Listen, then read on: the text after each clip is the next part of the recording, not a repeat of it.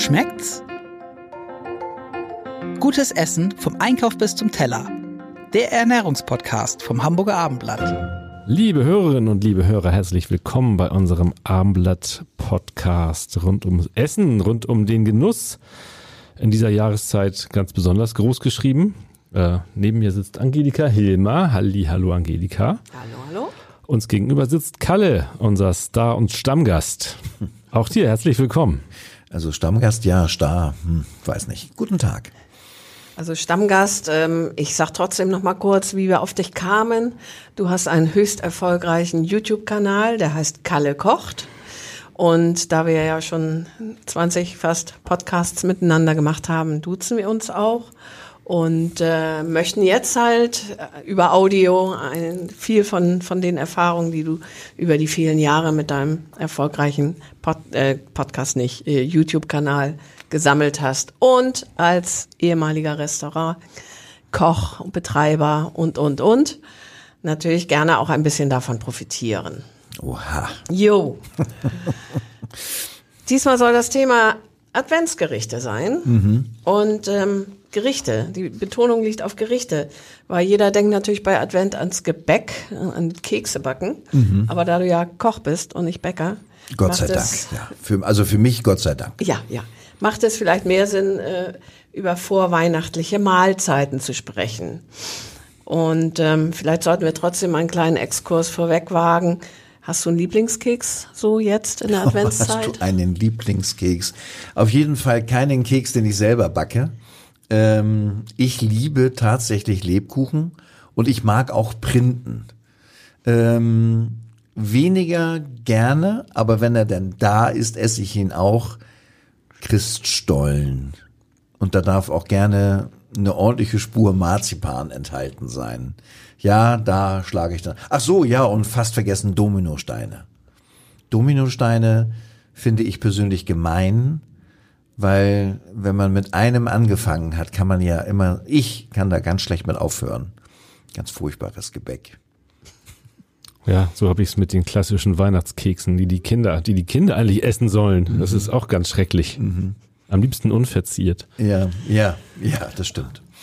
Also lassen wir die, lassen wir die Keksdose vielleicht doch erstmal zu. Ja. Ähm, klassische Vorweihnachtsgerichte unterscheiden sich wahrscheinlich nicht von klassischen Weihnachtsgerichten, oder? Was gibt's äh, da, was saisonal noch anders wäre? Ja, also ich denke, dass natürlich so am Ende oder am Anfang allem steht ja irgendwie die Martinsgans. Da geht's ja so mit los. So, das ist jetzt so die große Einleitung Richtung Weihnachten, wenn es denn draußen kalt, stürmisch wird und die Zeitumstellung die Abende noch früher dunkel machen. Jetzt wieder ähm, alles, was so ein bisschen Gemütlichkeit in die Küche, ins Wohnzimmer zaubert, ist jetzt gefragt. Das Adventsgesteck, äh, die erste Kerze leuchtet. Es duftet nach frischer Tanne irgendwo in der, im, im Wohnbereich.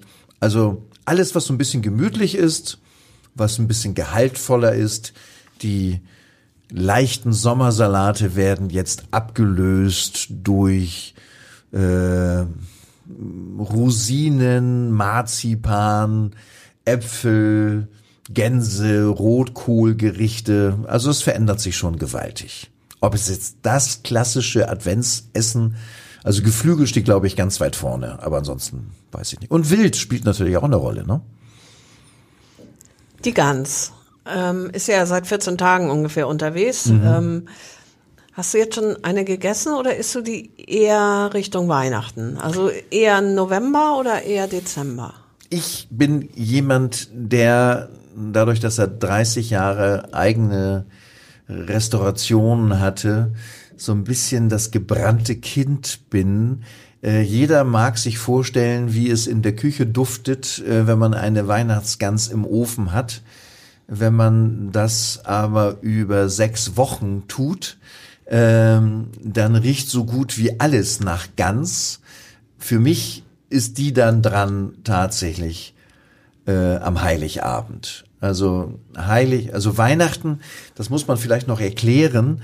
äh, ist für mich in der Gastronomie eigentlich immer nur der Heiligabend gewesen, weil am ersten und zweiten Weihnachtstag war das Haus halt voller Gäste.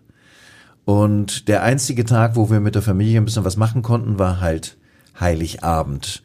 Deswegen ist das für mich immer noch der wichtigste der Weihnachtstage. Wobei jetzt, wo ich raus bin aus dem Gastronomie-Trubel und ich meine YouTube-Filme dann machen kann, wenn ich Lust habe, lade ich mir gerne am zweiten und am ersten Weihnachtstag Gäste ein, aber ohne Weihnachtsgans. Wenn du nun aber Heiligabend oder auch davor eine Gans machst, machst du sie ganz klassisch, also mit Rotkohl, dunkler Soße, Kartoffeln? Mhm. Oder hast du da noch ein paar? Rosenkohl darf auch dabei Rosenkohl sein. ist auch eine schöne Idee. Und Kartoffeln ja. Ich liebe zur Gans aber auch diese österreichischen Marillenknödel. Diese kleinen Quarkknödel mit Marille ist ja so ähnlich wie Aprikose, aber dann am Ende ja doch nicht. Und ähm, das ist eigentlich eine Süßspeise. Ähm, wer das noch nie gemacht hat, möge das bitte mal ausprobieren. Das sind so kleine Tennisball, nein, Quatsch, so kleine Golfball große Klößchen. Da kann man zwei, da kann man drei von essen, ohne dass sie einen überfordern und durch diesen Fruchtgehalt zur Gans. Ein ganz guter Tipp. Sollte man mal ausprobieren. Ja, aber braune Soße, lieber Jan-Erik, äh, Rot und Rosenkohl und dann halt die Beilage. Und vielleicht, wenn man es komplett übertreiben will, kann man auch noch einen Bratapfel dazugeben. Oder als Nachtisch. Preiselbeeren. Preiselbeeren. Logisch. Alles, oh, die Gans ist so gut. Du hast ja in deinem YouTube-Kanal äh, hunderte von Rezepten schon vorgestellt. Gibt mhm. es da mehr als ein Gänserezept? Eben ja. das, was du gerade beschrieben hast? Ja, es gibt äh, tatsächlich zwei ganz großartige Unterschiede, unterschiedliche Rezepte. Die, das eine ist wirklich klassische Küche von Großmutter, dass man einen Breter nimmt, wo die Gans hineinkommt, gewürzt, gewaschen, gefüllt, wie man das so kennt und dann kommt die halt ins Rohr, ins, in den Backofen hinein. Und dann sollte man die so alle 20 Minuten mal mit so ein bisschen Wasser übergießen, damit sie nicht zu trocken wird, damit sie die knusprige Haut bekommt. So hat Großmutter das schon gemacht. Das Rezept findet man bei mir. Aber wir haben auch die Weihnachtsgans 2.0. Derselbe Vogel, äh, den ich dann, und bitte liebe Zuhörer da draußen, jetzt nicht abschalten, äh, diese Weihnachtsgans kochen wir vor in leichtem Salzwasser. Und zwar eine Stunde lang. Und ähm, ich gebe zu, das ist außergewöhnlich. Und sie sieht auch überhaupt nicht schön aus, wenn man sie aus diesem Salzwasser wieder rausholt. Äh, die könnte in jedem Tatort eine Hauptrolle spielen, wenn ihr wisst, was ich meine.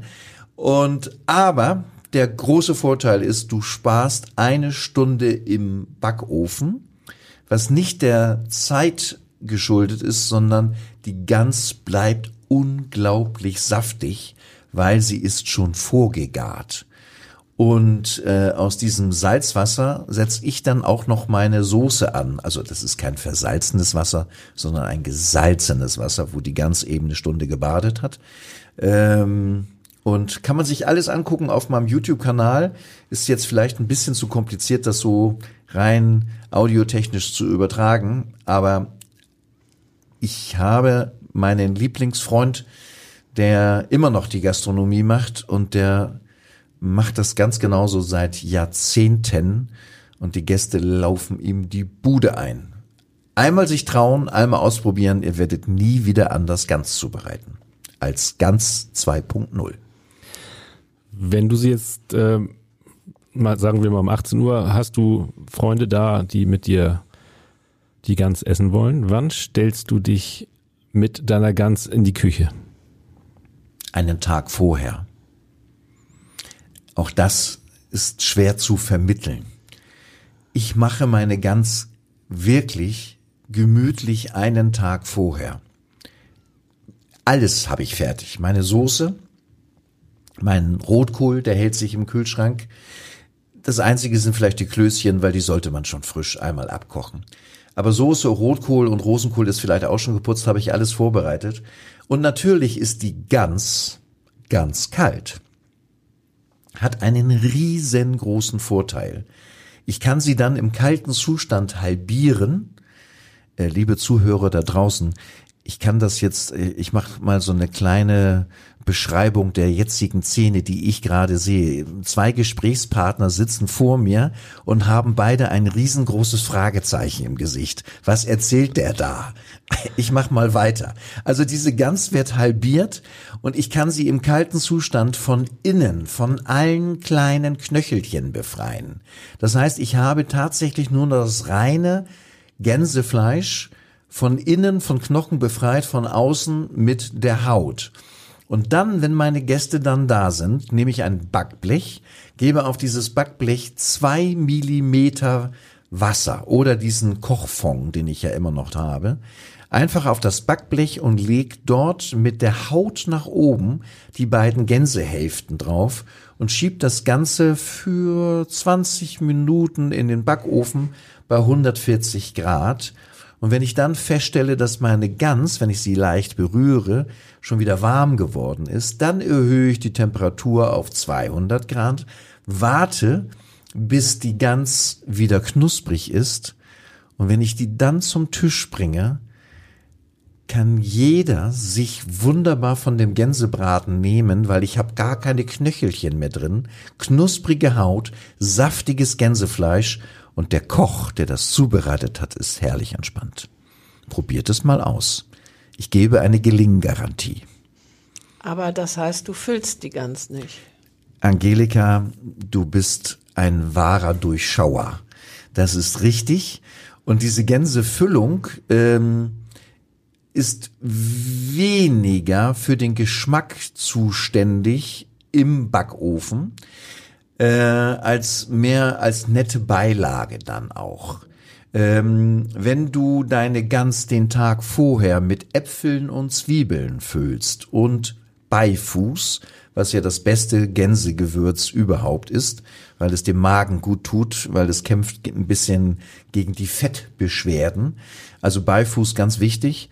Wenn du das da rein tust, dann hast du auch den gesamten guten, frischen Geschmack in deiner Gans und so eine Füllung kann man wunderbar extra machen mit Rosinen, mit, mit Brot, mit Zwiebeln. Da gibt es auch unterschiedliche Rezepte und wenn man da ein bisschen Gänseschmalz mit drunter rührt, hast du genau das gleiche und hast überhaupt gar keinen Stress. Wo kaufst du deine Gans? Ich vermute, du hast da spezielle Kanäle aus deiner langjährigen Karriere sozusagen. Ähm, aber wo würdest du empfehlen, dem Hörer eine Gans zu kaufen?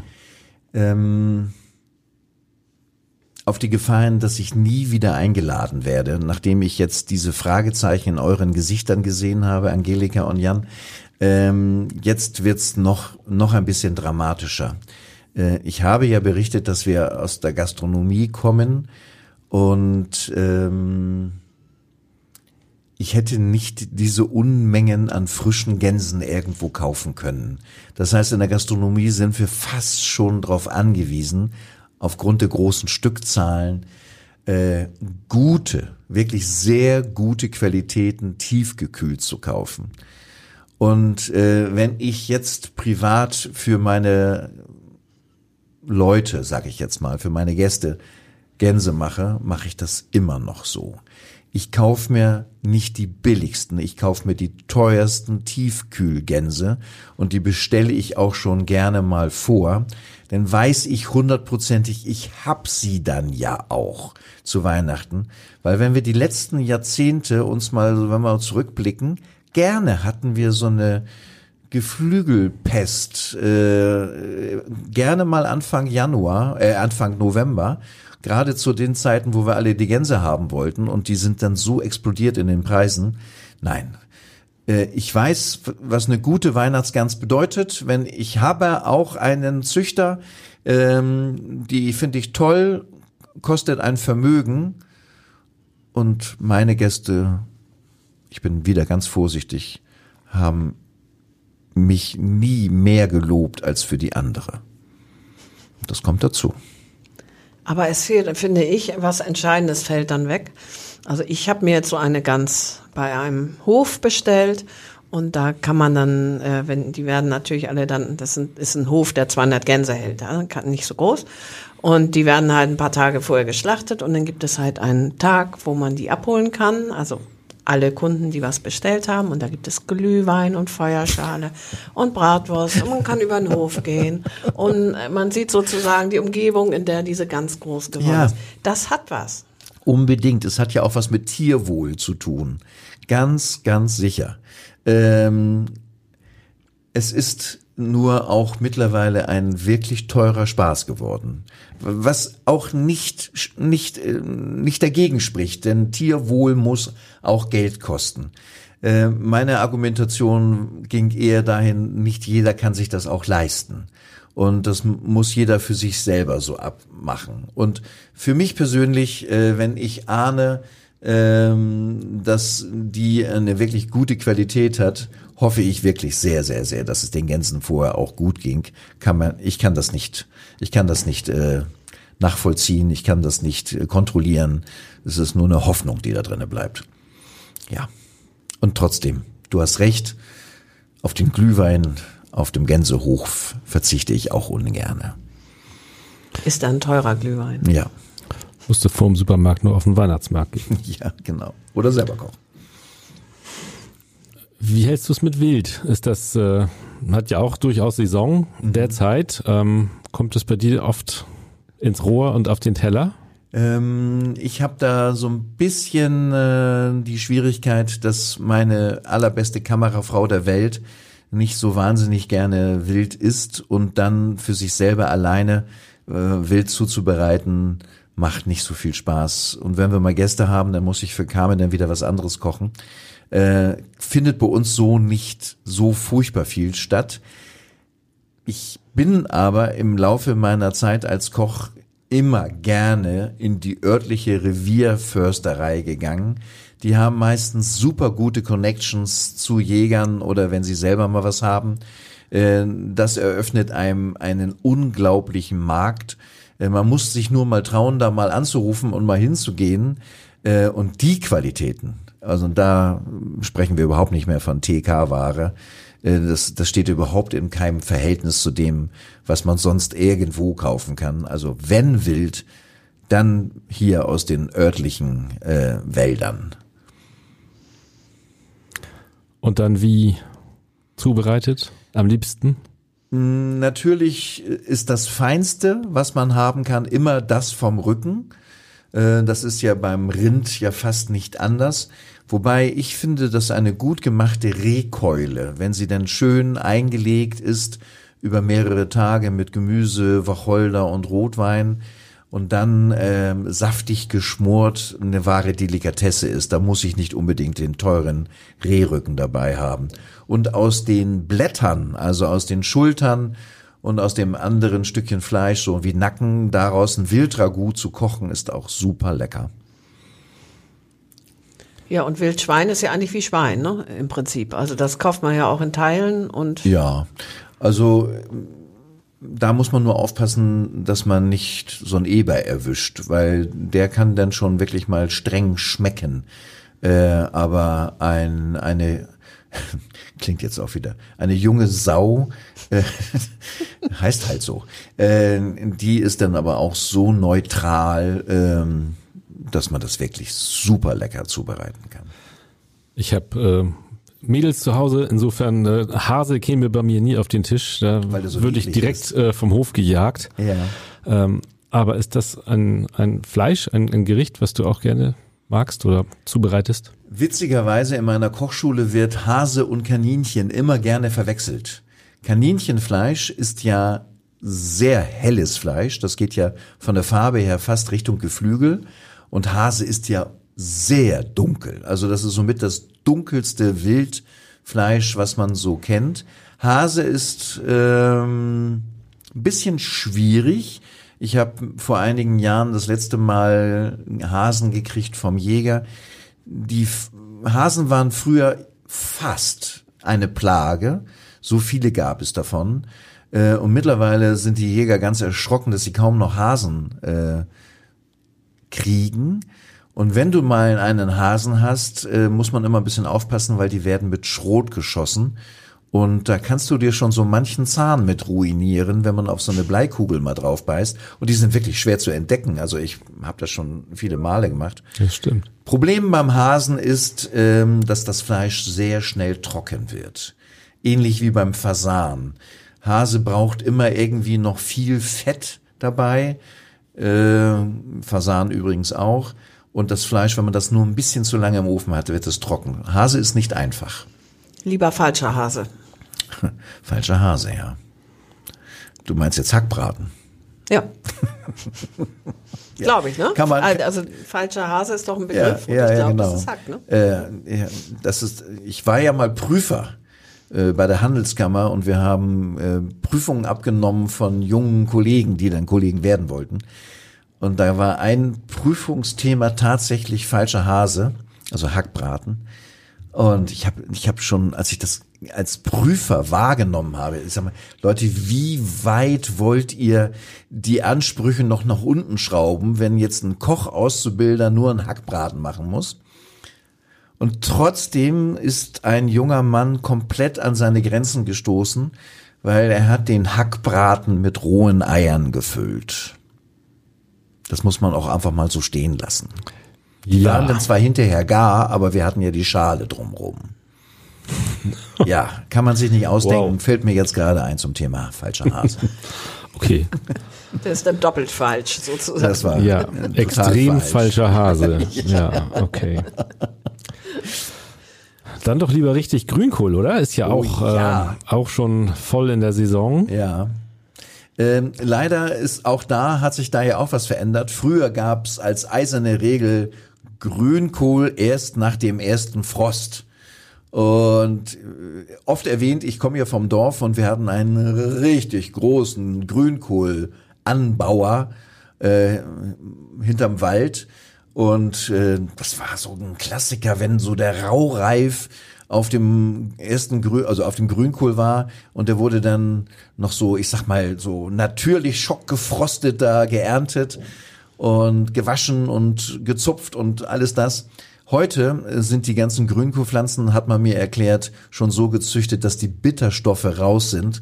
Das heißt, die brauchen gar keinen Frost mehr, was ich eigentlich schade finde. Ich fand, ich fand, das war so ursprünglich. Wenn der Frost da war, gab's Grünkohl. Jetzt kannst du schon bei 17 Grad Dauerregen Grünkohl ernten. Ja, aber wir haben ja auch bis Weihnachten 17 Grad Dauerregen. Und wenn es nicht noch wärmer wird. ja, genau. Ja. Aber ich meine, den ersten Grünkohl habe ich, glaube ich, dieses Jahr irgendwie Anfang November gegessen. Das ist dann schon zu früh, oder was ist so dein Auch das Gefühl? mag jeder für sich selber entscheiden. Aber ich finde Grünkohl dann gut, so wenn man einen schönen Spaziergang draußen durch den Wald über die Felder gemacht hat und wenn man so richtig schon so kalt geworden ist, also wenn man merkt so, dass der Winter nun wirklich in der Tür steht, dann schmeckt mir der Grünkohl einfach besser als wie gesagt bei 17 Grad und Dauerregen. Ist für mich auch so ein, so ein Gericht, was man eigentlich nur klassisch ähm, verzehrt. Ne? Also ich, ich, ich käme jetzt nicht auf die Idee, für mich zu Hause Grünkohl mal ganz anders zu machen, obwohl es ja geht. Es gibt ja durchaus Möglichkeiten ja, und, ja. und Dinge mit Grünkohl. So, es gibt so Grünkohlrezepte so mit Lachs und so weiter. Aber für mich, Jan, gebe ich dir vollkommen recht. Also für, ich brauchte auch immer meine Kohlwurst, so heißt das ja hier in Hamburg, Kohlwurst, Kassler. Und ich esse ja auch Schweinebauch dazu, äh, weil ich zwar nur wenig, aber ich brauche den halt zum Kochen, damit der Grünkohl schön saftig und schmatzig wird. Und äh, die gerösteten Kartoffeln dazu.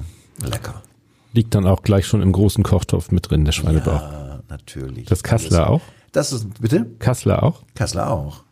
Wobei ich koche erst den Grünkohl mit dem Schweinebauch und wenn der Schweinebauch, also da sind bei ja immer noch die, bei mir jedenfalls sind da in dem Schweinebauch noch die Rippenknochen drin und wenn die sich so ganz leicht aus dem Schweinebauch herauslösen lassen, ist es ja das perfekte Zeichen dafür, dass der Schweinebauch äh, gar ist. Ähm, den nehme ich dann heraus und ähm, setze stattdessen Kassler und bei mir ist es immer Kassler Rücken, weil ich es lieber mag als den Nacken dazu und lass den auch nochmal eine Dreiviertelstunde mitkochen und am Ende so die letzten 20 Minuten kommen die Kohlwürste dazu, dass der Grünkohl auch den gesamten Geschmack vom Fleisch auch annimmt. Und dann ist es ein perfektes Essen.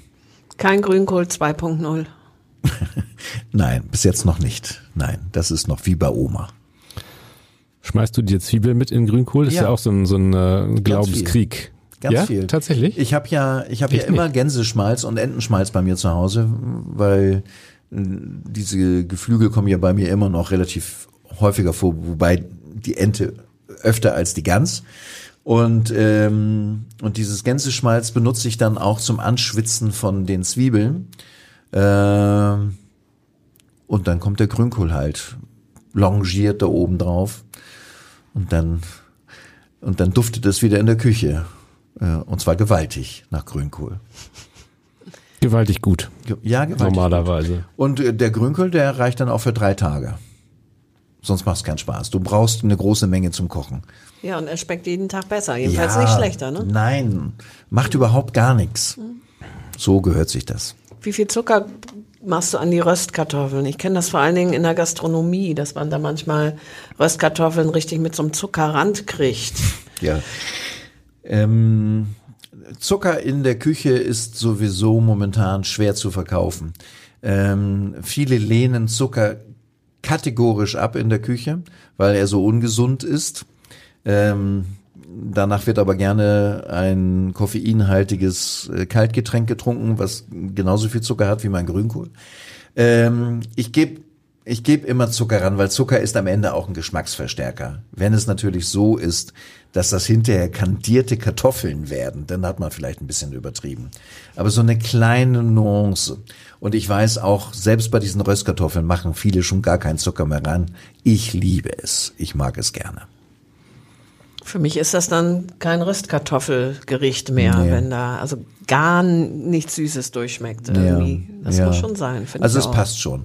Und ich nehme da auch diese ganz kleinen Pellkartoffeln. Also meine Kartoffeln werden nicht geviertelt oder halbiert, sondern ich nehme die kleinen Pellkartoffeln, die dann auch, weil sie als Pellkartoffeln gekocht wurden, ja viel stabiler in der Pfanne sind beim Anbraten und auch beim Schwenken. Die kriegen dann so, die dürfen knusprig werden, aber nicht vom Zucker. Und wenn alles fertig ist, wenn die Farbe perfekt ist und wenn sie so nett gewürzt sind, dann eine kleine Prise und einfach nur nochmal unterschwenken, dass der so kurz ein bisschen anschmilzt, reicht vollkommen. Machst du die auch in, in Schmalz oder in Öl oder in äh, Butter? Ich habe das vielleicht schon mal erwähnt, dieser Freund, von dem ich vorhin schon gesprochen habe, der Michel, der ja immer noch seine Gänse dort in der Gastronomie durchzieht, der hat mir den Tipp mal gegeben, das kam gar nicht von mir, äh, weil der so viel Gänseschmalz hat, weil er so viele Gänse verkauft, brät der seine Bratkartoffeln nur in Gänseschmalz, einfach um es auch mit zu verarbeiten. Und diese Bratkartoffeln in Gänseschmalz ge gebraten sind so lecker. Ähm, bester Tipp für zu Hause. Unbedingt mal ausprobieren. Ganz normale Bratkartoffeln. Stell dir vor, du bekämst jetzt einen Vegetarier zu Besuch und möchtest den mit Grünkohl verwöhnen. Oh, bitte nicht. Was tun? Oh ja, eine, ein großes Problem. Oh Gott, ich habe mir diese Frage noch nie gestellt. Du, du hast mich damit jetzt richtig erschüttert. Mein Gott, was mache ich mit dem? Grünkohlsuppe? Und also das ist wirklich eine, eine, eine richtig brutale Aufgabe, weil wenn ich den Grünkohl dann mit Zwiebeln, ja, und anstatt Schmalz mit Olivenöl oder einem anderen Pflanzenöl, äh, bis dahin ist ja alles gut, kann man ja machen. Ähm, und dann, wie kriege ich da Geschmack herein? Ob ich, ob ich da mit einer Gemüsebrühe auffülle und das wird nie dasselbe bleiben oder werden. Ganz schwierig. Ich glaube auch, das ist Ganz schwierig. Das, äh, die Aufgabe ist ungefähr so schwierig, als wenn du mich bitten würdest, mein Rindergulasch jetzt vegetarisch zu kochen. Äh, auch nicht lösbar. Schwer lösbar. Grünkohl ist eigentlich Fleisch. Ja, ja. Und der Grünkohl ist ja so dominant, dass der ja auch einen Kontrapart braucht, unbedingt. Denn, denn sonst ist das Zeug einfach nur bitter. Spröde und bitter. Vielleicht finden wir ja einen Zuhörer oder eine Zuhörerin, die uns mit einem vegetarischen, Grünkohl. Ich wäre, ich wäre sehr interessiert. Ja, würde ich auch sofort nachkochen Ja. und dann ja Meinung bilden. Mal gucken. Unbedingt. Was völlig anderes. Ähm, Suppen sind ja eigentlich auch so eine ganz äh, heimelige, wärmende ähm, Zuhause-Geschichte. So Ja. ein schönes Gericht immer. Ähm, winterliche Suppe, Kartoffelsuppe. allemal, genau. Zum Beispiel. Kartoffelsuppe, Mhm. immer schön. Und ähm, was ich dort auch gerne habe, so im Winter, sind dann auch so diese, diese sämigen Pilzsuppen. Die mag ich auch gerne im Winter essen. Schmeckt mir immer gut. Alle Eintöpfe sowieso, dann aber als eigenständiges Gericht. Oder ich habe gestern gerade äh, mal wieder und es hat mich so geflasht, weil es wieder, ich kenne diesen Geschmack, aber ich bin jedes Mal überrascht, wie gut es ist. Ich habe eine Hühnerbrühe mal wieder gekocht gestern. Und eine Hühnerbrühe schmeckt mir im Winter sowieso immer besser als bei 35 Grad im Schatten. Dann kann ich das auch nicht essen. Aber so im Winter, so eine wärmende Hühnerbrühe mit Gemüse und ein bisschen Hühnchen als Einlage, super. Wie machst du die Kartoffelsuppe? Da gibt's ja einmal die sämige Variante, also ne, Ja. mit Schlagsahne und vielleicht ein Tuck Trüffelöl oder so. Trüffelöl. Yum, yum, yum. Angelika, du Feinschmecker. Oder eben so die ganz deftige Art. Lieber deftig oder lieber so ein bisschen fein? Ich bin die, ich bin die cremige Fraktion. Ich setze sie mit sehr viel Gemüse an, Kartoffeln, Gemüsebrühe dann auch. Muss gar keine Rinderbrühe oder Fleischbrühe drinne sein. Äh, und dann sämig. So esse ich sie am liebsten. Das andere, das Deftige, ist bei mir dann wieder eher der Eintopf. Dann kommt dann da wieder alles rein, was ich gerne habe. Ein bisschen, also ordentlich Fleisch oder Kassler. Vielleicht auch eine, eine Wurst mit drin. Darf auch gerne eine Bockwurst sein. Das ist dann, das ist dann mehr so die Eintopf-Variante. Als Vorsuppe bei mir immer die cremige. Aufläufe? Wie sieht's da aus? Zu Weihnachten Ja? bei mir nicht zwangsläufig. Ähm, die gehen bei mir eigentlich das ganze Jahr Ja, über. ist eigentlich ein ganz Jahresphänomen, ne? Ja. ja. Für mich der Lieblingsauflauf ist ja die Lasagne. Und die geht eigentlich immer. Okay, auch nicht bei 35 Aber so ein Adventstreffen mit Freunden am Sonnabend vor dem Mit Glühwein, Angelika? Advent. Was würdest du da dann so servieren wollen? Äh, etwas, womit wir letztes Jahr beim Dreh unserer Videos unglaublich viel Spaß gehabt haben. Das war unser selbstgemachter äh, Eierlikör. Das, das hat so viel Spaß gemacht. Ich glaube, wir waren beim Abschmecken hatten wir alle schon rosa Wangen. Wir waren uns nicht, alle nicht ganz sicher, ob da noch ein bisschen mehr Alkohol rein muss oder nicht. Äh, es war ein großes Probieren, hat sehr viel Spaß gemacht. Ob wir an dem Tag noch was gegessen haben, weiß ich gar nicht. Also, äh, wenn man so zusammenkommt mit Kumpels so zur oder mit Freunden, um das mal offener zu gestalten, äh, so ein so ein deftiges Bauernbrot mit Gänseschmalz könnte schon ein Abendessen werden Wenn man danach den Eierlikör hat. oder vorher. Oder davor. ja, als als Gegenspieler dann äh, wahrscheinlich eher danach. Oder Kekse gebacken hat zusammen. Ja, bin ich ja nicht. Nee, Ich bin's ja nicht. auch nicht privat. Äh, Schon gar nicht privat. Also wenn du mich bittest, äh, für dich Adventskekse zu backen, bitte wünsch dir das nicht, äh, dann würde ich das wahnsinnig gerne für dich tun. Für mich privat, das wäre einfach, das wäre einfach eine, eine Strafarbeit für mich. Wirklich. Ähm, Ich nehme dann lieber den vegetarischen Grünkohl. äh, ja, ja, also ich bin nicht so der Keksausstecher, Backer. Dann kaufe ich mir lieber einen Dominostein. Was wahnsinnig gemütliches, finde ich, im, im Winter auch, ähm, sind so diese äh, französisch-schweizerischen äh, Käsegeschichten, Raclette, Fondue, ähm, Toll. liebe ich sehr, liebt meine Familie auch sehr, Ja. machen wir gern auch mit Gästen. Ja.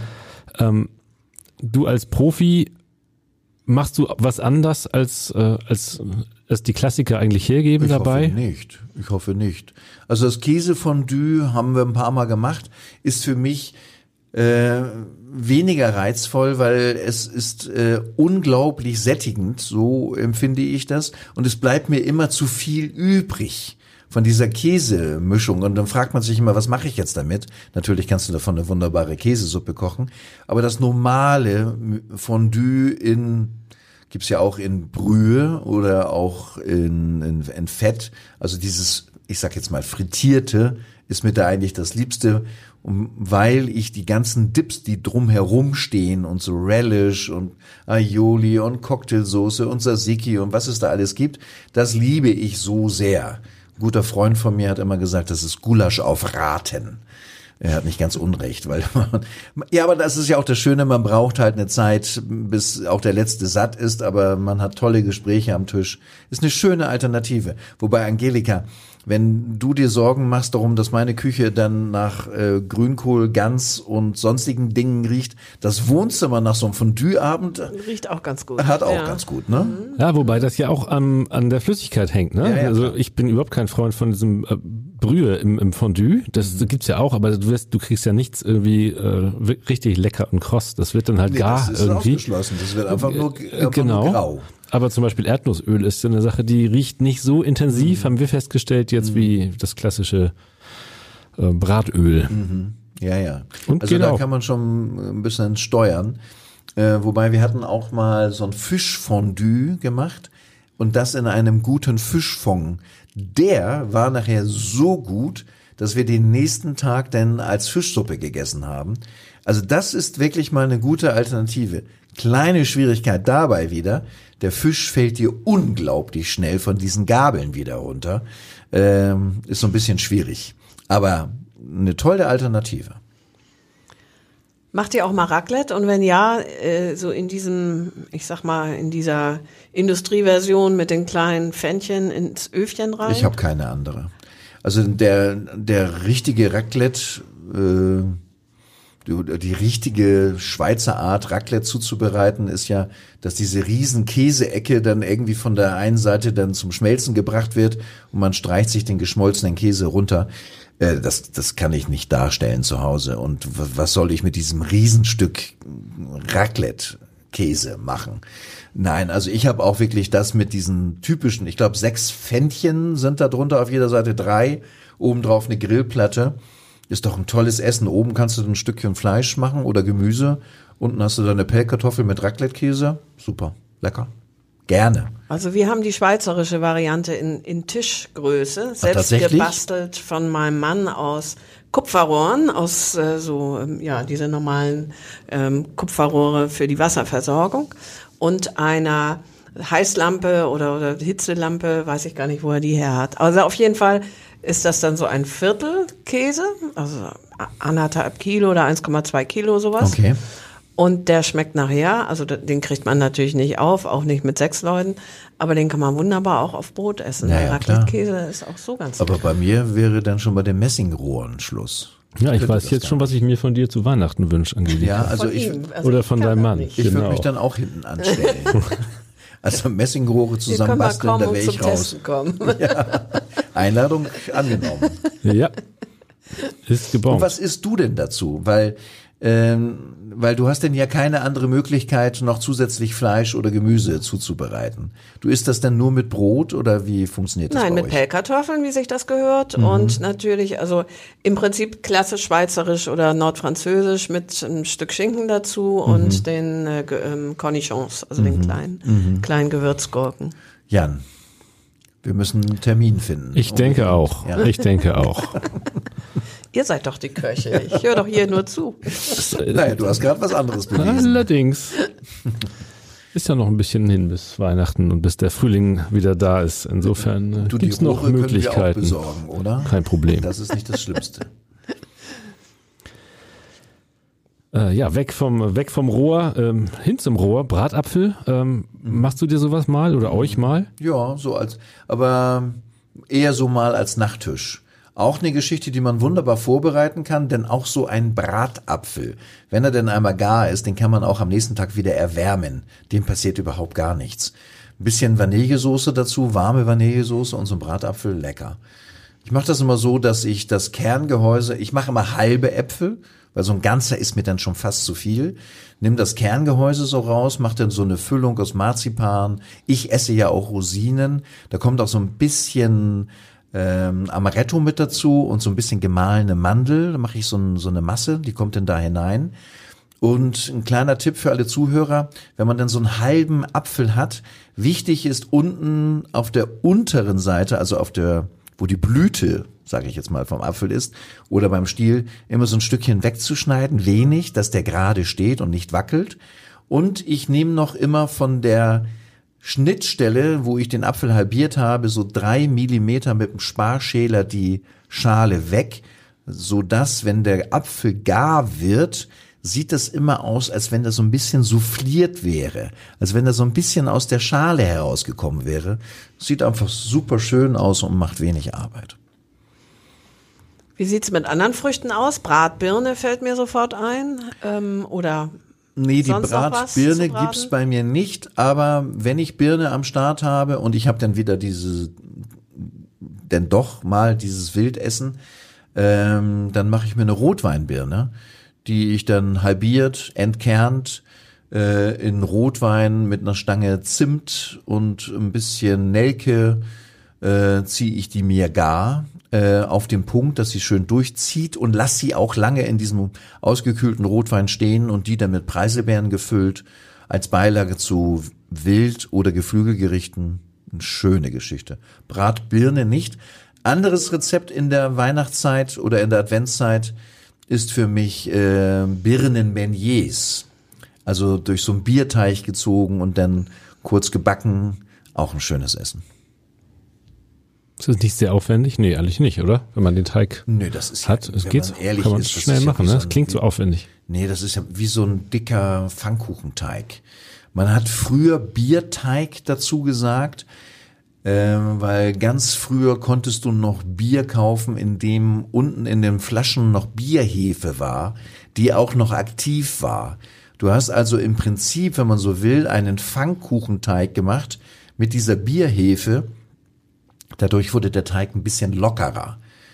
Kann man natürlich heute genauso machen. Du machst einen Pfannkuchenteig und ein bisschen Hefe mit hinein, dass der noch ein bisschen aufgeht. Dann deine Früchte, die dann meliert sein sollten, durch diesen Teig ziehen rein ins heiße Fett. Das ist überhaupt kein Aufwand. Äh, Das heiße Fett ist nur umständlich. Vom Eierlikör hast du schon berichtet. Ähm, machst du selber gern auch winterliche, unter anderem möglicherweise alkoholische Getränke Auf? auf oder, oder auch auf, auf dem Herd zubereitet? Schöner Punsch. Also ja, Punsch. ähm, Wir haben auch mal mit Freunden haben wir mal auch komplett aus der Mode gekommen, eine Feuerzangenbowle gemacht. Habt ihr schon mal Feuerzangenbowle gemacht? ich nicht. Nein. Da kommt ja dieser Zuckerwürfel oben dra- oder dieser Zuckerhut, besser gesagt. Und der wird ja mit, äh, mit Rum übergossen und der brennt dann. Also wer schon mal vor einem offenen Kamin gesessen hat, und zwar zu dicht, dieses Gefühl hast du bei einer Feuerzangenbowle. Weil da, du kriegst so ein rotes Geriss, oder wir zumindest. Oder wir haben uns eingebildet, es wäre von der Flamme, es könnte auch vom Rum gewesen sein, weiß ich gar nicht mehr. Auf jeden Fall Feuerzangenbowle, unglaublich gemütliches Spaßgetränk. Ähm, nicht für Kinder geeignet an dieser Stelle. Ähm, oder einen richtig schönen Glühwein. Aber der Glühwein, finde ich, macht doch auch wirklich nur Sinn, wenn du irgendwie von draußen kommst oder dich draußen aufhältst oder wenn Angelika Gänse kauft. Genau. da halte ich mich dann auch draußen. Ja, also, auf. ja, das ist schon klar. Beim Tannenbaumschlagen geht das auch. ja. Ja, man sollte übrigens auch, das ist ein äh, ein Tipp aus meiner eigenen aus meinem eigenen Erfahrungsschatz: erst den Tannenbaum schlagen und dann Glühwein trinken. Die Damit alle Ergebn- Finger dranbleiben. Nee, Ne? und die Ergebnisse des Baumes sind hübscher. Du kannst auch zu Hause weitermachen mit dem Glühwein, wenn es denn ganz schlimm geworden ist. Aber das ist eine andere Geschichte. Oh ja, Die ein andermal. sehr gerne. Vielen, vielen Dank. Schönen Advent. Weitere Podcasts vom Hamburger Abendblatt hören Sie auf abendblatt.de slash podcast.